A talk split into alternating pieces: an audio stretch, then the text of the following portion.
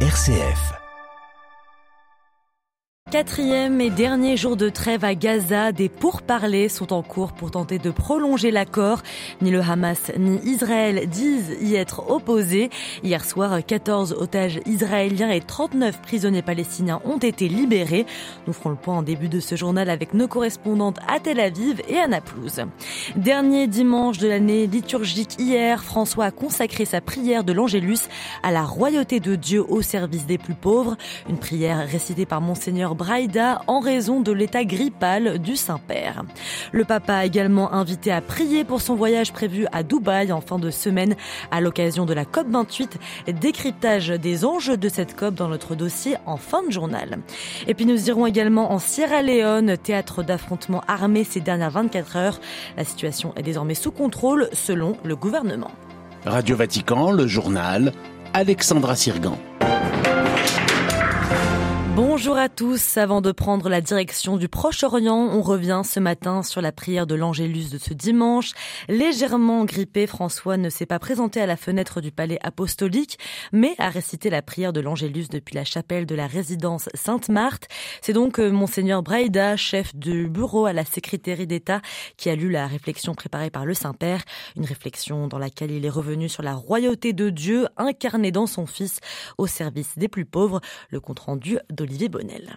Le Fils de l'homme est un roi complètement différent qu'un puissant, mais un roi qui appelle les pauvres frères, qui s'identifie avec les affamés, les assoiffés, les étrangers, les malades ou les prisonniers. Un roi qui dit Chaque fois que vous l'avez fait à l'un de ces plus petits de mes frères, c'est à moi que vous l'avez fait. François a rappelé que ces réalités sont malheureusement toujours d'actualité, celle du problème de la faim, de trouver un toit ou de faire face à la maladie ou la prison.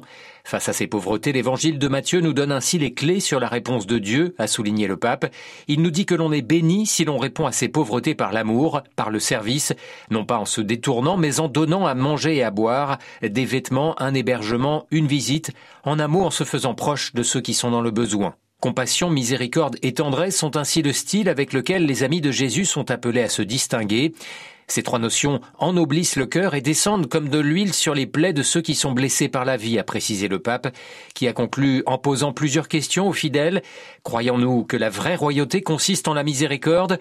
Croyons-nous au pouvoir de l'amour Ou encore est-ce que je me sens personnellement impliqué dans les nécessités des personnes souffrantes que je rencontre sur mon chemin? Olivier Bonnel. Et à l'issue de la prière mariale de l'Angélus, le pape a à nouveau souligné les conséquences dangereuses du changement climatique qui mettent en danger la vie sur Terre et deviennent un fardeau pour les futures générations. Rappelant son voyage aux Émirats arabes unis du 1er au 3 décembre à l'occasion de la COP28, le Saint-Père a remercié tous ceux qui accompagnent ce voyage par leur prière ainsi que par leur engagement à protéger la maison commune. Et sur ce sujet, on apprend que le président américain Joe Biden, lui, ne s'y rendra pas, selon un responsable américain. L'agenda publié par la Maison Blanche ne mentionne pas de déplacement. François s'est également euh, réjoui de la trêve en cours entre le Hamas et Israël dans la bande de Gaza. Le souverain pontife a appelé à prier pour les otages et leurs familles, mais aussi pour davantage d'aide humanitaire à Gaza et pour davantage de dialogue. C'est le seul moyen de parvenir à la paix, a-t-il déclaré. Commence aujourd'hui à Gaza le quatrième et dernier jour de trêve. Des discussions pour prolonger l'accord négocié par le Qatar sont en cours. Cette nuit, le mouvement islamiste armé palestinien a affirmé dans un communiqué chercher à étendre la durée de la trêve. Le premier ministre israélien Benjamin Netanyahu affirme également ne pas y être opposé. L'accord a permis depuis vendredi la libération de 63 otages israéliens pour les près de 240 séquestrés dans l'enclave depuis le 7 octobre. 14 ont été libérés hier soir. Les précisions de notre correspondante à Tel Aviv, Julia Ganantia. Parmi les 14 otages israéliens libérés dimanche, 9 enfants de 4 à 17 ans, dont Abigail Idan. Chacun en Israël connaît l'histoire de cette petite fille de 4 ans. Ses deux parents ont été assassinés par le Hamas sous ses yeux le 7 octobre. Ses deux grands frères ont survécu en se cachant dans une armoire pendant 16 heures. Des dizaines de couples ont d'ores et déjà proposé d'adopter la petite israélo-américaine. L'autre otage libéré dont on parle beaucoup ici, c'est Alma Avraham, 84 ans. Actuellement soignée à l'hôpital Soroka de Bercheva, elle se trouve entre la vie et la mort en raison d'une absence de soins pendant ses 50 jours de captivité. Par ailleurs, Benjamin Netanyahou a rendu visite à ses troupes dans la bande de Gaza ce week-end. Le premier ministre israélien y a réaffirmé les objectifs de la guerre. Éliminer le Hamas, libérer toutes les personnes enlevées et garantir que Gaza ne constituera plus une menace pour l'État d'Israël. À Tel Aviv, Julia Ganancia La trêve offre également un répit aux Gazaouis sous les bombes depuis un mois et demi. 248 camions chargés d'aide humanitaire ont pu entrer dans la bande de Gaza depuis vendredi selon l'ONU. Un chiffre encore dérisoire au vu de la situation sur place selon un porte-parole de l'UNRWA. En échange des otages israéliens, 117 prisonniers palestiniens ont été libérés depuis vendredi. Parmi eux, Tahir Abou Souri, originaire de Naplouse, accueilli dans une ambiance festive par sa famille en Cisjordanie. Reportage d'Inès Gilles, Naplouse et Beitunia. Jamais le nom de Tahrir, liberté en arabe, n'a été aussi bien porté. Ce vendredi, dans la matinée, la famille Abou Sourié apprend que Tahrir est sur la liste des 39 prisonniers qui doivent être libérés dans l'après-midi. Sa mère, Hanan, peine à contenir sa joie. Nous pensions qu'elle allait rester en prison pendant 10 ans. Elle sort au bout d'un an et demi. Dans l'après-midi, la famille qui vit à Naplouse décide de se rendre à Beitouna, à deux heures de route, où les prisonniers doivent être relâchés. Dans la ville, la tension est forte. Des milliers de manifestants y sont venus exprimer leur colère contre l'armée israélienne postée à l'entrée de Beitouna. Des drapeaux verts du Hamas se mêlent au symbole du Fatah. Rapidement, des affrontements éclatent avec l'armée israélienne. En fin de soirée, Tahrir est finalement relâché. La famille prend la direction de Naplouse. C'est toute une ville qui célèbre la libération des prisonniers. Dans la foule, des drapeaux du Hamas dominent. Au total, 150 prisonniers palestiniens doivent être libérés contre 50 otages retenus à Gaza. Inès Gilles, Naplouse et Beitouna pour Radio Vatican. Malgré la trêve à Gaza, les bombardements se poursuivent en Syrie. L'aéroport de Damas a de nouveau été pris pour cible par Israël hier et mis hors d'usage, indique l'Observatoire syrien des droits de l'homme. Retour au calme en Sierra Leone ce matin après une journée de troubles dimanche. Des assaillants ont tenté de prendre d'assaut une armurerie militaire de la capitale et ont affronté les forces de sécurité du pays. Le gouvernement a affirmé hier soir avoir repris le contrôle de la situation après l'arrestation de la plupart des rebelles benoît. Oui, Alexandra, l'événement est lu comme une nouvelle tentative de déstabilisation du pouvoir en Afrique de l'Ouest. Après le Mali, le Burkina Faso, le Niger ou encore la Guinée, c'est le Sierra Leone qui a subi une offensive coordonnée dans la capitale Freetown. Des individus ont tenté de prendre d'assaut une des principales armureries militaires du pays, en vain. Plusieurs prisons ont été ouvertes par les assaillants, libérant des groupes d'hommes et de femmes, et enfin des combats ont eu lieu face aux forces gouvernementales. Un couvre-feu a été instauré dans tout le pays pour permettre à l'armée d'agir plus librement face aux rebelles. Quelques heures après le début de la charge, le président sierra-léonais Julius Maada Bio a assuré que le calme était rétabli, sans donner de bilan officiel de cette journée d'affrontement. L'offensive rebelle a réveillé le spectre d'un coup d'État en Sierra Leone sur fond de crise politique. En effet, Julius Maada Bio a été réélu en juin dernier avec plus de 56% des voix, selon les résultats publiés par la commission électorale, mais contestés par l'opposition. Les observateurs étrangers avaient, eux, dénoncé un manque de transparence dans le décompte ainsi que des actes de violence et d'intimidation.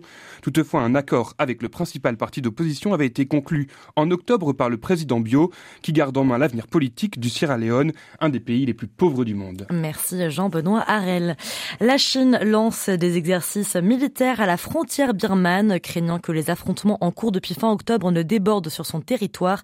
Pékin appelle également les ressortissants à quitter d'urgence l'état du Shan au nord du pays. Un groupe insurgé d'une minorité ethnique en guerre contre la junte euh, militaire au pouvoir a déclaré hier avoir pris le contrôle d'un poste frontière qui sépare le pays de la Chine. Il y a dix ans disparaissait le vol MH370 de la, campagne, de la compagnie aérienne Malaysia Airlines en direction de Pékin. S'ouvre aujourd'hui dans la capitale chinoise une audience pour les familles des disparus de nationalité chinoise, euh, une audience pour déterminer les, indemnités pardon, à verser aux proches. Et puis ce lundi 27 novembre, l'UNESCO, l'UNESCO honore Thérèse de Lisieux. S'y tient aujourd'hui à Paris la journée de clôture des deux années de commémoration du 150e anniversaire de la naissance de la Sainte.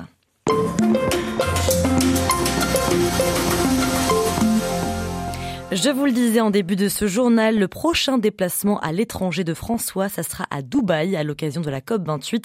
La conférence des Nations Unies sur les changements climatiques ouvre ses portes ce jeudi aux Émirats Arabes Unis jusqu'au 12 décembre. C'est la première fois qu'un pape fait le déplacement. François vient rappeler aux grands de ce monde l'urgence de prendre soin de la maison commune. Plus de 200 chefs d'État seront également conviés. Ils prendront la parole vendredi et samedi à la tribune. Au-delà des déclarations des chefs d'État, c'est le travail des négociateurs qui va être scruté de près. L'année dernière, lors de la COP 27 à Sharm el-Sheikh en Égypte, les États membres se sont quittés avec un accord difficilement trouvé portant sur la création d'un fonds destiné aux pays vulnérables déjà touchés par les changements climatiques. C'est ce qu'on appelle le fonds perte et préjudice et c'est sur ce sujet que vont s'ouvrir les négociations à Dubaï. Alors qu'entend-on par perte et préjudice et quels sont les autres enjeux de cette COP? Explication de texte avec Mireille Atala, responsable de la branche nature et climat dans la division des écosystèmes du programme des Nations Unies pour l'environnement. Les pertes, ce sont par exemple les pertes matérielles en termes d'infrastructures, d'habitation, la délocalisation ou le déplacement des populations qui sont impactées par par exemple des inondations ou des sécheresses. Mais les préjudices est un concept qui va bien au-delà de ça. Et en particulier, on parle dans le contexte de, ce fonds-là et de la Convention sur le changement climatique des préjudices non économiques. Au Bénin, par exemple, il existe plusieurs forêts sacrées qui sont sacrées du fait de l'association humaine des peuples autochtones, des communautés locales, avec ces espaces forestiers qui ont une valeur spirituelle pour eux et qui, dans plusieurs cas, sont associés avec la présence d'une espèce de papillon qui est très spécifique. Les papillons sont parmi les espèces qui sont les plus vulnérables au changement climatique. Avec la perte de cette espèce de papillon, c'est tout l'aspect culturel et spirituel de ces forêts qui est perdu pour les populations autochtones. Alors, bien entendu, il y a un petit peu une dichotomie au moment où on parle d'un qui apporterait des financements. Et d'un autre côté, on parle de perte de valeurs qui sont intangibles et en conséquent, comment est-ce que celles-ci pourraient être quantifiées, monétisées, etc. Donc, euh, lors de cette COP 28 à Dubaï, il va falloir euh, trancher sur les contours de ce fonds perte et préjudice, euh, terminer ce qui a été entamé en Égypte à Sharm el-Sheikh, c'est ça? Alors, effectivement, quelles seraient les modalités de capitalisation de ce fonds? C'est toujours une question ouverte. Il y a des divergences entre les pays touchés par les impacts du changement climatique et les pays qui sont traditionnellement les pays bailleurs ou qui financent et capitalisent ce genre de fonds. Une des questions est la question d'éligibilité. Est-ce qu'il s'agit pour ce fonds de financer uniquement et surtout les pays les plus vulnérables? Sur quelle base cette vulnérabilité est établie? Ou alors, est-ce qu'il s'agit de financer la préparation et la réponse à des manifestations telles que des sécheresses également. Pour le moment, il n'y a pas d'accord. Il y a une recommandation qui est levée auprès de la COP pour considération des membres. En 2009, les pays développés avaient promis 100 milliards de dollars d'aide annuelle aux pays en développement. Où en est cette promesse? Il faut savoir que la terminologie ou le langage qui avait été utilisé lors de la COP de Copenhague ne parlait pas forcément uniquement d'aide, mais parlait de flux financiers. C'est là aussi que, par exemple, le financement du secteur privé, le financement de l'aide au développement. Il y a une dispute autour de ça pour être très objectif Certains pays qui souhaitent comptabiliser ces différents flux financiers vers la réalisation des 100 milliards et entre d'autres pays qui disent que non, ces 100 milliards doivent être nouveaux, additionnels et provenir de l'aide au développement. Est-ce qu'on doit définitivement enterrer les objectifs de l'accord de 2015 à Paris, c'est-à-dire une augmentation au maximum de la température moyenne de 2 degrés par rapport à l'ère euh, pré-industrielle? Alors nous, nous osons espérer que non, même si tous les rapports nous mènent à penser qu'ils ne seront plus réalisables. Beaucoup pourront dire mais 0,3 degrés, ça ne représente rien du tout. À ceux qui disent ça, je vous encourage de, de réfléchir à ce que 0,3 degrés représente en termes d'augmentation de, euh, de température corporelle déjà. Deuxièmement, 0,3 degrés, pour donner un exemple, ça voudrait dire que le climat à Rome serait équivalent au climat à Tripoli en Libye. C'était euh, Mireille Attala du programme des Nations Unies pour l'environnement. Elle répondait aux questions euh, de Marine Henriot, notre envoyé spécial à Dubaï, qui va nous faire vivre cette COP sur nos ondes, mais aussi bien sur notre site internet www.vaticannews.va.